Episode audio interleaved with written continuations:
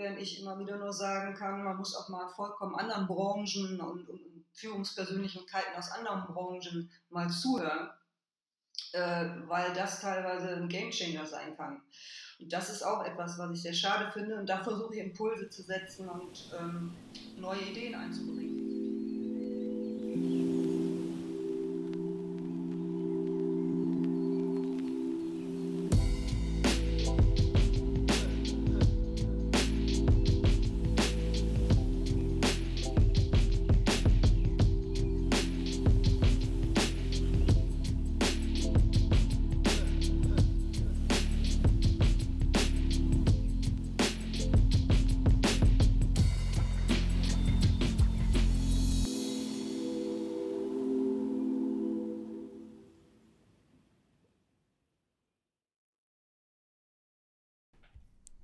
Hallo und herzlich willkommen zurück zu einer neuen Folge Architekten und ihre Marken. Und heute haben wir die Ute Latzke bei uns. Die Ute ist mir aufgefallen, als ich mich tatsächlich mit dem Thema Architektur, Marketing und Co. beschäftigt habe, was ja doch ein sehr rares Spektrum ist, wenn man das mal googelt und dann doch auffällt, hm, so viel findet man nicht. Aber die Ute ist mir ins Auge gestochen, weil sie zum einen eine extrem coole Website hat und etwas macht, was auch selten ist, und zwar richtig gute Texte und dann auch noch spezialisiert auf die Architektenbranche. Und ich will jetzt gar nicht mehr zu viel vorwegnehmen und äh, bedanke mich aber schon mal an der Stelle für die Zeit, die du dir nimmst und auch für das Interview allgemein. Und ich freue mich schon. Und ja, Ute, wer bist du und was machst du? Ja, hallo. Kenny und Max, erstmal vielen Dank, dass ich dabei sein darf. Also, du hast es ja schon eingangs erwähnt, ich bin Ute Latzke. Bin ursprünglich Journalistin, habe mal beim Handelsblatt angefangen und dann irgendwie nach einer Weile gesagt, so jetzt habe ich genug in der Wirtschaft rumgeeiert. Ich möchte mich eigentlich mit dem, was ich gerne mache, nämlich Kunst und Architektur, äh, Leidenschaft selbstständig machen und bin dann als Texterin nach Berlin gegangen, habe dann äh, mir was aufgebaut als Corporate Publishing Texterin, unter anderem auch für BMW und Daimler geschrieben aber ich war immer mit der Architektur verbandelt, weil ich auch schon als Redakteurin für eine Bauzeitung gearbeitet habe. Und auch meine ganze ja, Unity damals waren alles Architekten und das war, hat irgendwann immer in mir geschlummert. Also habe ich dann irgendwann angefangen, für das Informationszentrum Beton äh, erste Artikel zu schreiben. Das war so 2015 bis 2018, 19 und war dann auf Instagram habe mich immer mehr in die Branche reingefinscht, wie man so schön sagt, und ähm, ja, positioniert allmählich als Texterin für Architektur.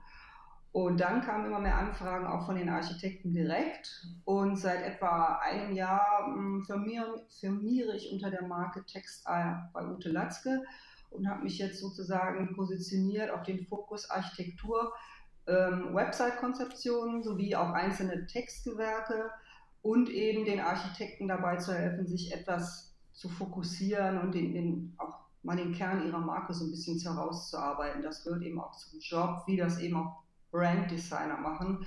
Aber um eine ordentliche Textkonzeption zu machen, muss ich, das, muss ich die auch da durchführen. Also das ist das so ungefähr abgesteckt. Jetzt hast du gesagt, du hast dich schon äh, sehr, sehr lange auch für Architektur mhm. interessiert, mhm. auch als du äh, schon als Journalistin tätig war. Wie kam denn, wie kam es denn dazu, dass du gesagt hast, oh, das interessiert mich so? Ja, erstmal war das ja so, dass viele meiner ähm, Freunde damals erstmal Architektur studiert haben und da hatte man dann so einen Draht schon mal dazu. Und ich bin selber so ein, also ich sagen, so ein totaler Interior Design Aficionado und natürlich dann auch in dem Zusammenhang mit Architektur. Und ja, wie ich dann irgendwie kann, bin ich dann auch unterwegs, fotografiere für mein Instagram, weil ich immer gemerkt habe, so 2019 herum, Instagram wäre kein schlechter Kanal, um dich da irgendwie mit der Szene zu connecten. Und dann habe ich das sukzessive aufgebaut und ja, ich lese auch alles über Interior Design, habe sämtliche Zeitungen, gebe auch einiges an Budget dafür aus, muss ich zugeben, so für, für Interior Design und Co. Und äh, Architektur generell ist einfach auch eine Art Kunstform, auch wenn es eine praktische Sache ist. Und da ich ja auch so ein kreativer Typ bin, ich male ja auch, ist mein zweites Standbein, ähm, ja, habe ich mich immer, immer weiter da reingearbeitet und durch die Tätigkeit als Autorin beim äh, IZB, also Informationszentrum Beton, bin ich sozusagen sukzessive mit dem Architekten in Kontakt gekommen.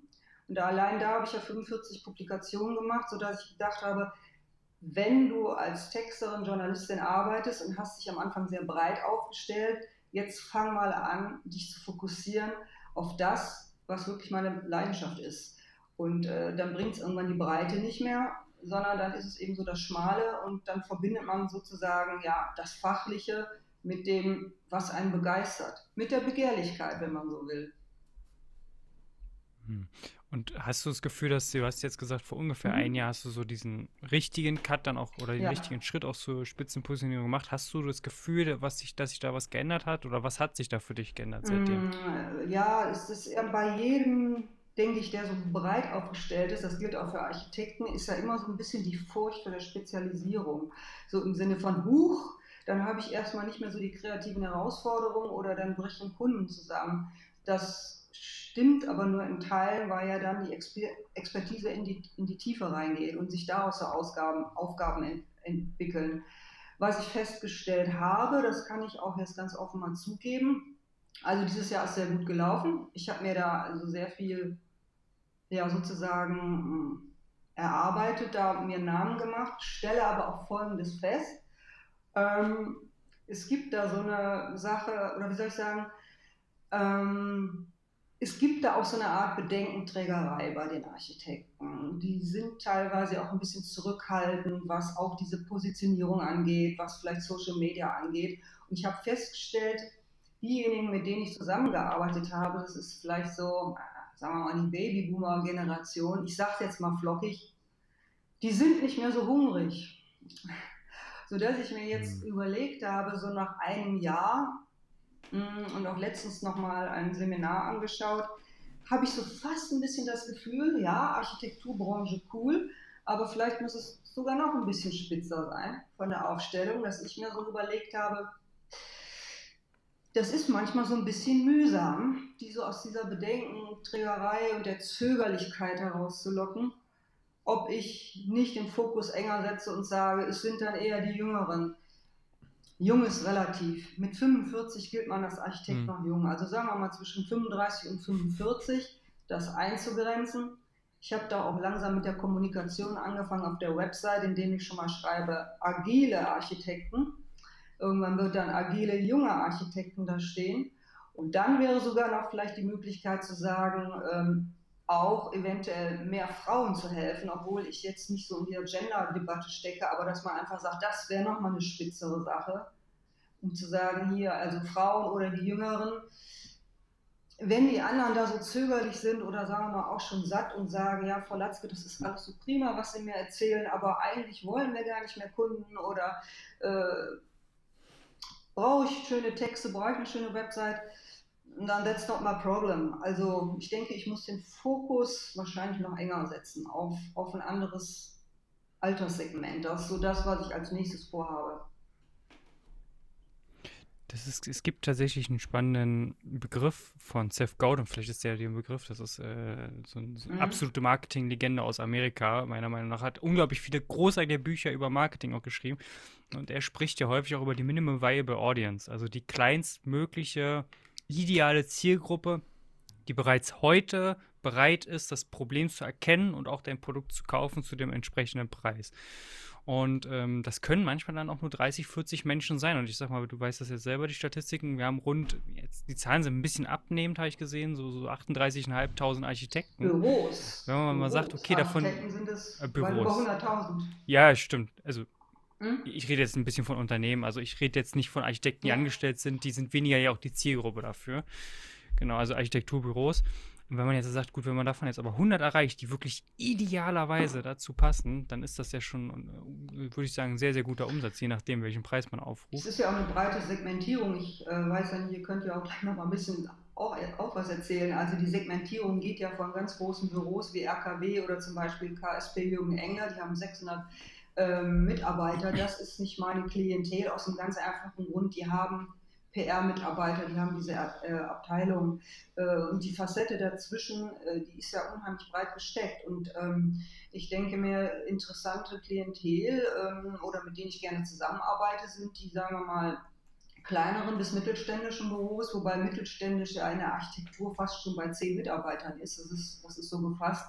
Aber ich würde das tatsächlich mal so einkreisen. Mittlerweile auf maximal 20 Leute, weil ich hatte auch viele dabei, die haben 40, 40 Mitarbeiter, das gilt schon als groß. Und äh, da sind dann auch unheimlich häufig Verflechtungen mit irgendwelchen Geschäftsführern, dass sie sagen, ja, Sie haben ja recht, Frau Latzke, wir könnten mal was an der Webseite und an der Kommunikation tun. Aber ich muss das erstmal mit meinen Partnern absprechen und hier und da. Und äh, also das ist äh, eine, eine Taktung. Ich sage mal so, ich bin da wesentlich agiler und ich, ich, liefere, schnell, ich liefere schnell, wenn ich irgendwas mache. Ich bin schnell im Dialog mit Leuten, ich will denen helfen. Und äh, wenn man dann, wenn man zum Beispiel bei Leuten wie Dirk Kräuter lernt, die sagen, du brauchst sieben bis acht Kontakte, das ist richtig. Aber wenn es dann irgendwann dann zu mühsam wird und zu sehr gesagt wird, ja, wir wissen es nicht und vielleicht äh, im Jahr 2025, ja, dann ist das eigentlich so, sage ich mal, eine Klientel, wo ich sage, die wollen dann einfach nicht und äh, ich möchte dann auch nicht. Den, den kann ich dann nicht helfen.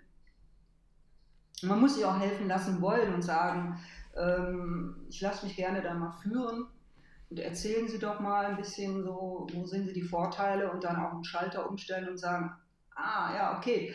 Und da finde ich es in der Architekturbranche im Vergleich zu vielen, vielen anderen Branchen, sind sie ein bisschen sehr zögerlich und auch sehr darauf bedacht, ähm, was macht der Wettbewerber, was könnte der Wettbewerber denken. Und dieses Netzwerken findet auch sehr stark in der eigenen Blase statt, während ich immer wieder nur sagen kann, man muss auch mal vollkommen anderen Branchen und, und Führungspersönlichkeiten aus anderen Branchen mal zuhören, äh, weil das teilweise ein Gamechanger sein kann. Und das ist auch etwas, was ich sehr schade finde. Und da versuche ich Impulse zu setzen und ähm, neue Ideen einzubringen. Ich würde gerne nochmal äh, mhm. ein, zwei Schritte zurückgehen. Äh, du hattest gesagt, bevor du Texte schreibst, gehst du auch in die Konzeption, die Marke herauszuarbeiten. Das ist ja auch äh, etwas, was wir verfechten, dass man grundsätzlich damit anfangen sollte. Es gibt ja auch wahnsinnig viele Marketer, die da draußen jetzt einfach sagen, hey, SEO ist jetzt dein, deine Lösung, das musst du jetzt machen oder du musst jetzt diese Methode genauso anwenden und äh, da erstmal strategisch zu arbeiten, wenn ich das richtig verstanden habe ist auch die Vorgehensweise, wie du das machst. Vielleicht kannst du dazu einmal Ursprünglich kam das daher, weil ich selber so einen Prozess durchlaufen habe, als ich mir habe meine Brand entwickeln lassen, wobei ich schon selber schon wieder daran gearbeitet habe. Aber egal, ich kannte das so nicht und die Dienstleisterin hat mir dann eben ja sozusagen Fragen gestellt, wo ich mich wirklich sehr tief mit mir und meinem Business beschäftigt habe. Ihr kennt das auch. Für den Hörer, der das nicht kennt, das ist halt ganz einfach so. Äh, wie, was, warum, dass man einfach auch sich mal Fragen stellt, was will ich eigentlich, wo will ich hin, will ich das noch, will ich jenes nicht. Das war mir so nicht bekannt. Und ich habe mich dem auseinandergesetzt, damit auseinandergesetzt, fand es zuerst irgendwie seltsam, gebe ich zu. Ich dachte so, so umständlich.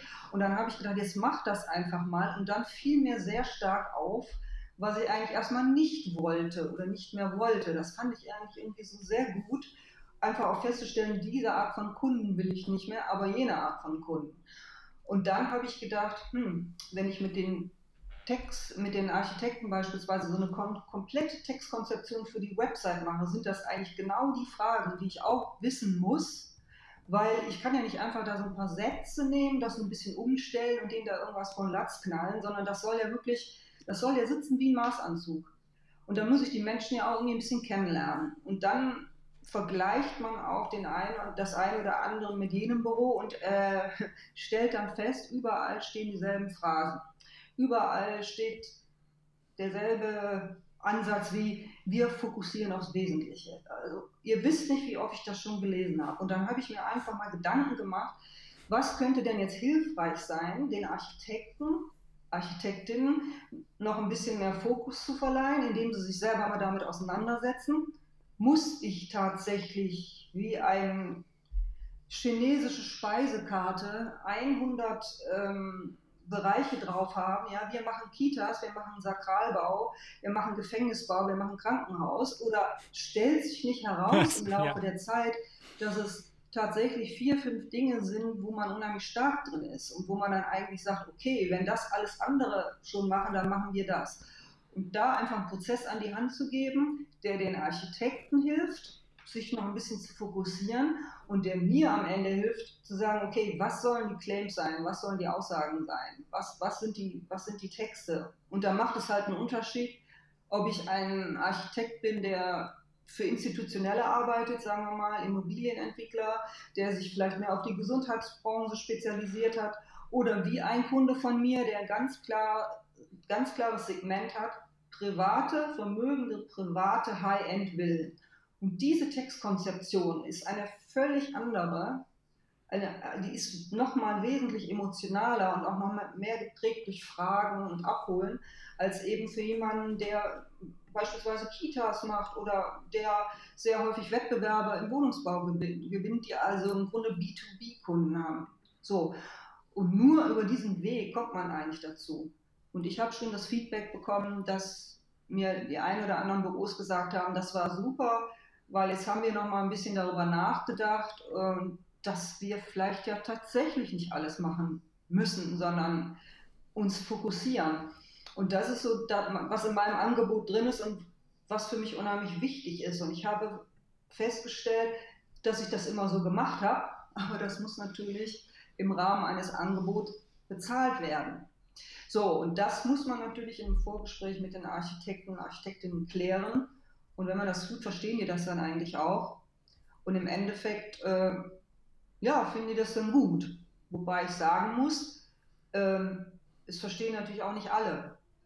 Es gibt halt auch immer Leute, die dann irgendwie, sage ich mal, sagen, hä, was, was wollen die jetzt? Also wie Fokus oder verstehe ich nicht. Ne? Also da, da muss man auch immer so ein bisschen versuchen, das zu erklären und irgendwie auch konstruktiv zu sein, bis zum gewissen Maß. Wenn dann also wirklich so die Situation vorherrscht und der sagt, ja, ist prima, aber wir haben jetzt kein Budget oder läuft doch gerade gut, dann, dann, dann, dann passt es einfach nicht. Und dann muss man vielleicht auch sagen, nee, komm, nicht um jeden Preis. Hm. Ich würde jetzt gerne mal so eine kleine Zeitreise machen, weil das fände ich jetzt mal ganz interessant. Ähm, wenn du jetzt so, sagen wir mal, fünf Jahre reisen wir gemeinsam mal in die Zukunft und äh, schauen uns jetzt mal so die Architekturwelt ja. und auch äh, die Businesswelt der Architektur an. Was würdest du dir da gerne wünschen? Was siehst du da in der, Also jetzt in der, in Zukunft, Bezogen in deiner auf Utopie? die Architekten, was ich mir von denen wünsche oder auf mein Business?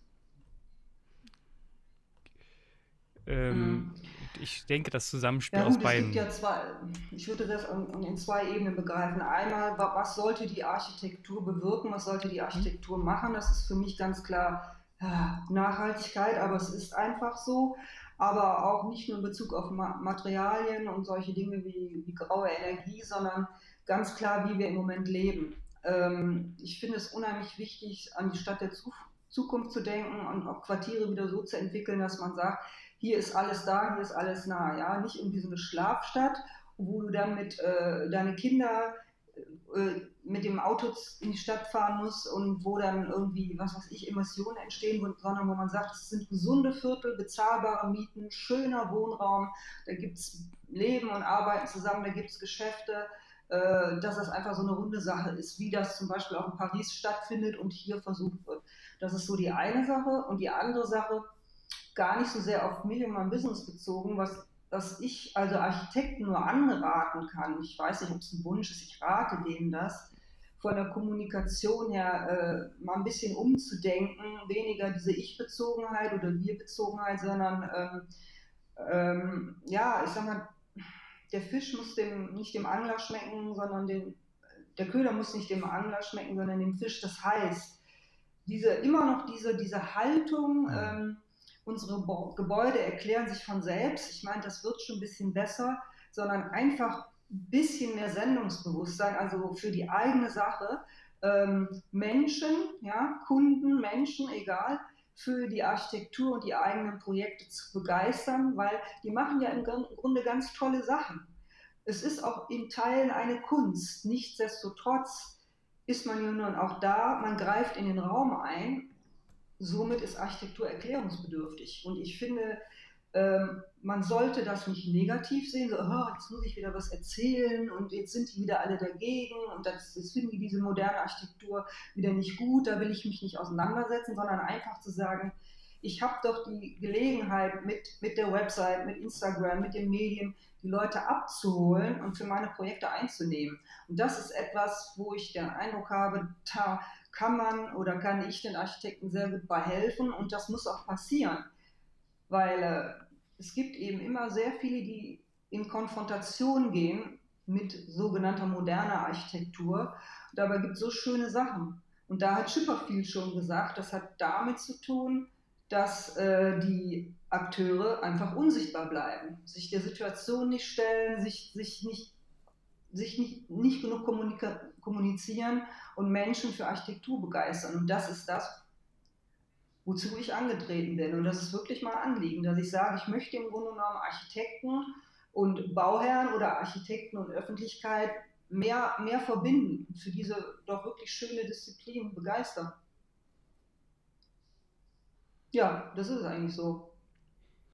Na, ist doch ein mega spannendes Interview bis jetzt, oder nicht? Weißt du, was auch mega spannend ist? Personal Branding für Architekten. Denn damit machst du nicht nur noch mehr Umsatz und Spaß gleichzeitig Zeit, du arbeitest nur noch mit deinen idealen Traumkunden zusammen und das Beste, du ziehst die richtigen Mitarbeiter an. Und wenn sind wir doch mal ehrlich, das ist doch ein Thema für jeden von uns. Wenn du erfahren willst, wie du das Ganze für dich umsetzen kannst, dann schau in den Shownotes, buch dir einen kostenlosen 30-minütiges Gespräch mit uns und jetzt wünsche ich dir viel, viel Spaß beim Weiterhören. Wie das, das, machst, das Ganze machst du ja dann über äh, Texte, die auf den entsprechenden Seiten der Architekten hinterlegt werden. Ich denke auch auf anderen Plattformen. Vielleicht kannst du ja mal so bisschen ein, zwei Insights geben, was deiner Ansicht nach, du hast jetzt schon vieles genannt, aber vielleicht nochmal konkret zwei, drei Tipps geben, was machen gute Texte aus? Hm. Also klar auf den Punkt. ähm, sie müssen klar auf den Punkt sein, sie müssen ähm, komplexe Details verständlich erklären und dabei emotional sein, denn Architektur ist definitiv eine ganz emotionale Geschichte, weil es dabei um Menschen geht und das sind keine, keine Plattitüden. Es bringt irgendwie nichts, ähm, hochtrabend daherzuschreiben und sich zu verkünsteln. Mehr noch, es ist ja teilweise so, dass, äh, dass ja ähm, Texte wirklich, äh, es ist, das schmerzt teilweise, was man da so liest, wenn man dann, was weiß ich, Artikel liest, wo dann 15 Mal das Wort Geschoss und Geschossigkeiten und Erschließungen äh, und solche Dinge. Und das geht also wesentlich eleganter und emotionaler. Äh, in dem Sinne, dass man sagt, man führt den Menschen, der das liest, im Grunde genommen verbal durch das Gebäude, durch den Raum. Der Text muss schlicht und ergreifend ohne Fotos funktionieren. Und die Fotos sind natürlich super wichtig. Nichtsdestotrotz, nichtsdestotrotz der Text muss funktionieren, auch wenn du keine Bilder dabei hast. Und das ist, ähm, ja, das ist schon eine gewisse Kunst und äh, erfordert äh, sehr viel Erfahrung. Und meine Erfahrung zeigt mir, dass das ähm, nun nicht unbedingt das Gewerk der Architekten ist, äh, die ja manchmal auch eben meinen, als äh, kreative Generalisten alles zu können, was nun eben nicht der Fall ist. Und äh, das ist echt viel Arbeit, ist mir auch nicht so zugefallen. Das ist äh, immer wieder machen, üben, lesen und tun, ähm, aber man kann das natürlich lernen. Und das können auch Architekturbüros lernen. Ähm, und ich finde, es ist halt einfach verpflichtend, so zu schreiben, dass, dass Menschen es verstehen und auch Spaß an der Sache haben und nicht entnervt äh, Heft weglegen und sagen, boah, ist das langweilig. Mhm. Wo ich natürlich beim Lernen dazu, da wirst du mir wahrscheinlich beistimmen, äh, beim Lernen bin ich immer so ein bisschen der Meinung, wenn du ein Architekt bist, der in der Architektur aufgeht, dann willst du dich ja nicht damit beschäftigen, Texte, Webseiten, Instagram und Co. zu machen, sondern dann sollte man das einfach Profis überlassen, die, die, sich jeden Tag damit beschäftigen da, und dabei auch noch Spaß haben. Das ist ja der Punkt, den man als Dienstleister ja auch versucht zu, zu triggern, indem man dann, äh, ich habe jetzt auch sehr viel wieder einiges in Instagram und LinkedIn macht, wo man dann einfach so immer zu der, die Conclusio ist immer am letzten Ende so, oder meine Conclusio, dass ich da ein Szenario beschreibe und dann am Ende eines Beitrags dann schreibe, so nach dem Motto, äh, was weiß ich, wenn Sie genervt sind von dieser Baustelle ja, des Textens, übergeben Sie die doch gerne an mich oder an jemanden, der das wirklich mit Begeisterung macht. Das ist ja auch, dann auch noch der Unterschied. Ähm, die brechen sich da einen ab und ähm, es ist jetzt wirklich kein, kein Witz oder so. Ich habe also schon Kunden gehabt, die gesagt haben, ja, ich bin ja eigentlich für die Pressearbeit zuständig und dann sitze ich da abends zu Hause, anstelle mit meinen Kindern zu spielen, breche ich mir hier was mit den Texten ab. So, und es ist doch eigentlich gar nicht nötig. Der, er hat erstmal überhaupt keinen Spaß daran und andere Dienstleister haben Spaß daran und machen es auch noch richtig gut. Und da liegt ja dann auch ähm, der, Mehrwert, egal von welcher Dienstleistung, ob es eine Webseite ist oder ob es die Texte sind, dass die Leute, die Profis, die sich darum kümmern, die das ständig machen, gut machen können. Und neulich hatte ich so eine, ich habe ein ganz frisches Beispiel für, für, für euch. Da habe ich ein Angebot gemacht für Stellenanzeigen und entsprechende Instagram-Posts äh, wollten die von mir haben. Der Architekt war super begeistert weil der hat mich keine Lust, sich dahin zu setzen. Es war auch schon ein, ja, ich weiß nicht, ob es hochpreisig war, es war ein gutes Angebot. Ich hatte mich damit wohlgefühlt. Sagte, ja, alles klar, machen wir. Und dann kam er kleinlaut mit einer E-Mail zurück und sagte dann, ah, Frau Latzke, nee, es tut mir leid, meine Partner, einer davon, der Controller, hat gesagt, ach nö, das ist uns dann doch zu teuer, das basteln wir uns lieber selbst. Und da, da denke ich mir nur einfach, also was ist das für eine Entscheidung von den Geschäftsführern, ja, die sich jetzt um Akquise, um Wettbewerbe, um ihre Bauherren kümmern sollten.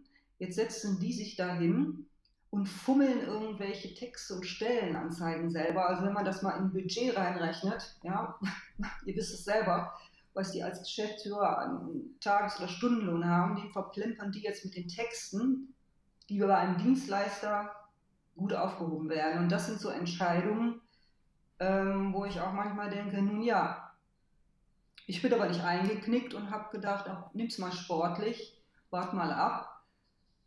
Die werden sich jetzt was abbrechen und dann gucken sie sowieso irgendwann. Ich finde da ja immer ganz spannend, wenn man das dann quasi so ein bisschen paraphrasiert auch und dann sagt, ach Mensch, das ist ja genau so, als würde jetzt der Kunde sagen, ja, nee, der Grundriss ist mir dann doch jetzt zu teuer in dem Ganzen, ich mache das lieber schnell selbst. Ich, ich, eigne mir das lieber schnell selbst an. Das ist ja, ist ja quasi äh, nichts anderes. Und wenn man das dann so quasi denen beibringt, dann kommt manchmal vielleicht auch so der Aha-Moment.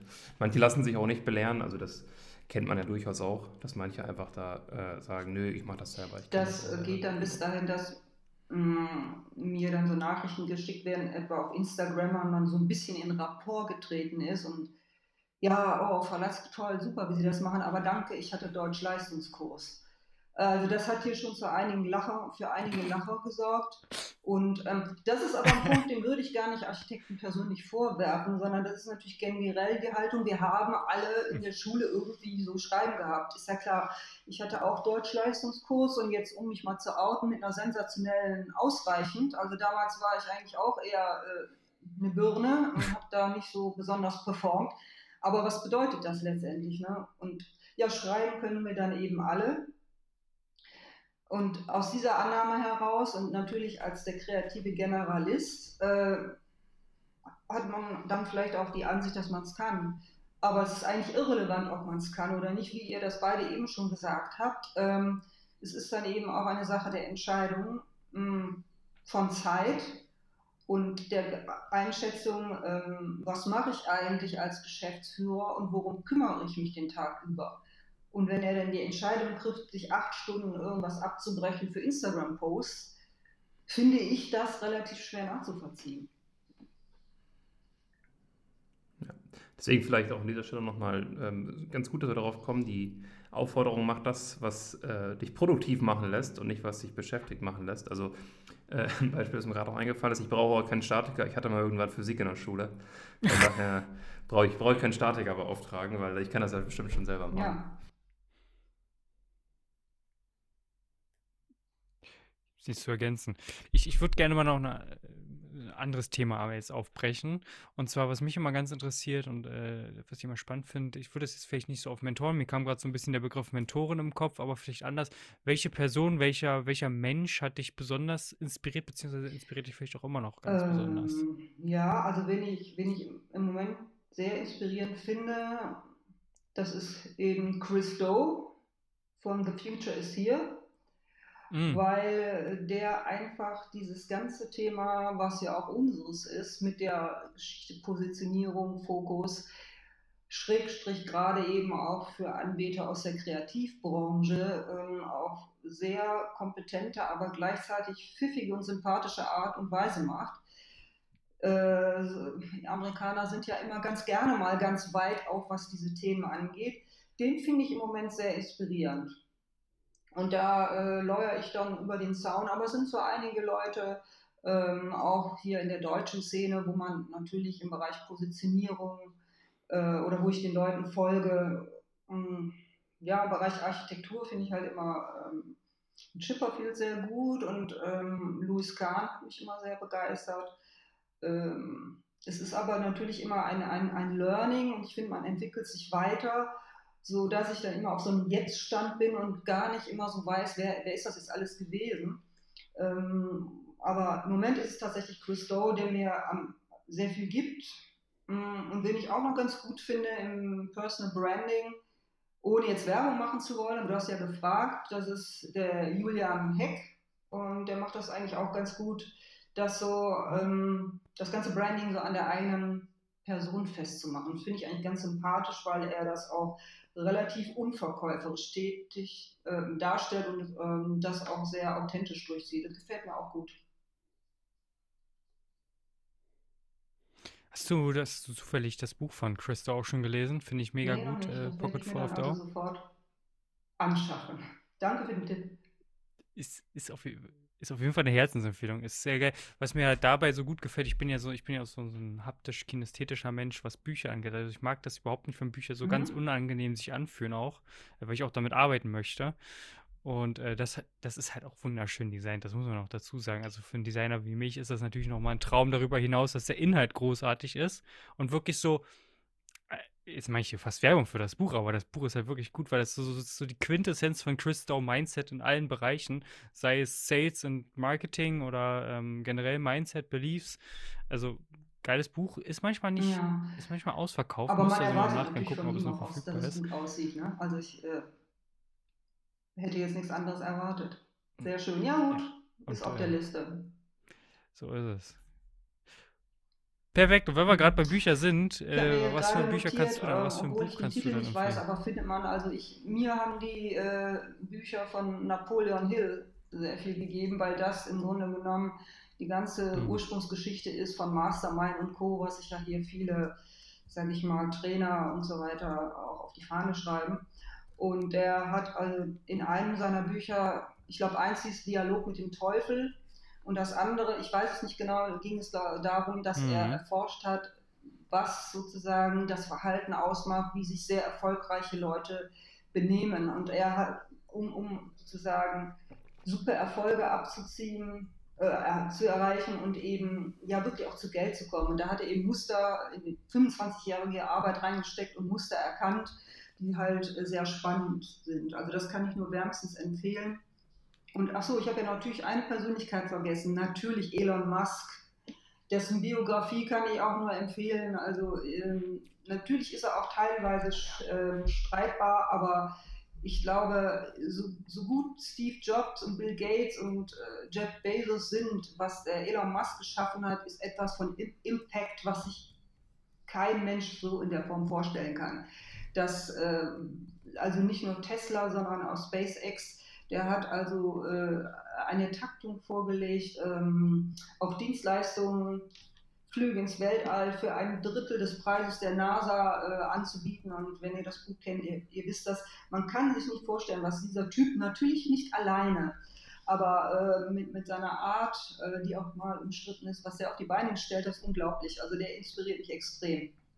Den bewundere ich regelrecht, dass äh, es ja auch so war, dass ich bei meiner Malerei ihm ein Bild gewidmet hatte von den Astronauten, die ich gemalt habe. Elon heißt das, was selbstverständlich verkauft ist. Hm. Ja, der ist schon cool. Er hat, er hat eine große Strahlkraft, was ich an ihm so cool finde, dass er einfach diese Philosophie hat, einfach mal machen und nicht dieses um sieben verschiedene Prozesse durchzugehen, sondern einfach mal, einfach mal durchführen. Sehr cool. Äh, das hat, das hat viel Spaß gemacht, das Interview. Wir bewegen uns langsam Richtung Ende. Ähm, an der Stelle schon mal, oder schon mal nochmal vielen Dank, dass du dir die Zeit euch. genommen hast, äh, hier bei uns im Podcast zu sein. Und wir haben eine, wir haben eine Tradition hier im Podcast. Ähm, die geht so, dass der Gast Nee. oder die Gästin, gibt es das Wort, weiß ich nicht, das letzte Wort hat. Und ähm, genau an dieser Stelle vielleicht nochmal, wenn du den Hörern etwas mitgeben möchtest, wie kann man dich vielleicht auch erreichen? Genau, ähm, dann the Ja, stage is herzlichen yours. Dank. Und Ja, Dank, mitgeben dabei möchte ich den Hörern, so sie Architekten und Architektinnen sind, ähm, dass sie wirklich ja, vielleicht auch mehr aus sich herausgehen und um andere für ihre Architektur zu begeistern. Gerne gebe ich da Hilfestellung. Man findet mich ganz einfach unter Texter Architektur auf Google, ich bin die Nummer 1. Oder einfach utelatzke.com eingeben. Auf Instagram äh, findet man mich und auf LinkedIn findet man mich. Also ich bin weitreichend vernetzt. Man kann mich gerne überall und jederzeit ansprechen. Ich freue mich.